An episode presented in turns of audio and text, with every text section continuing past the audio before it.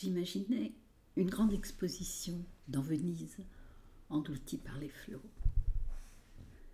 Dans l'air des nuits inhabitables, les lucioles n'avaient pas disparu. Je les observais comme des objets admirables, se modifiant dans leur propre durée sur l'eau. Elles captaient et transformaient les contrastes de la lumière sur les paravents de la salle du musée, pour le prestige et la valeur, en une seule et dernière fois, était accrochée toute la peinture.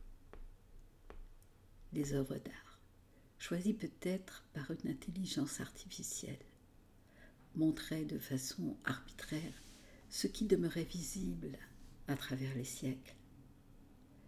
C'était désespérant de voir à quel point nous avions été piratés par l'éclairage du néant et dans quelle mesure le réel, chuté dans un gouffre de situations intermédiaires, luttait en vain avec les intervalles. L'éclairage diminuait progressivement jusqu'à s'éteindre. La fin de l'électricité, me dis-je, ou l'espoir onirique de voir les grandes précipitations déplacer les perspectives.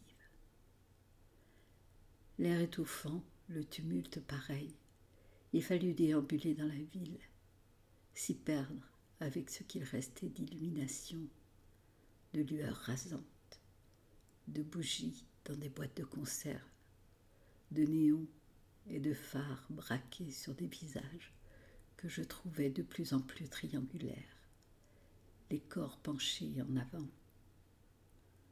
Le dernier monde est bizarre. Je grimpais dans l'arsenal. Extrait d'un texte de Didier Magnac.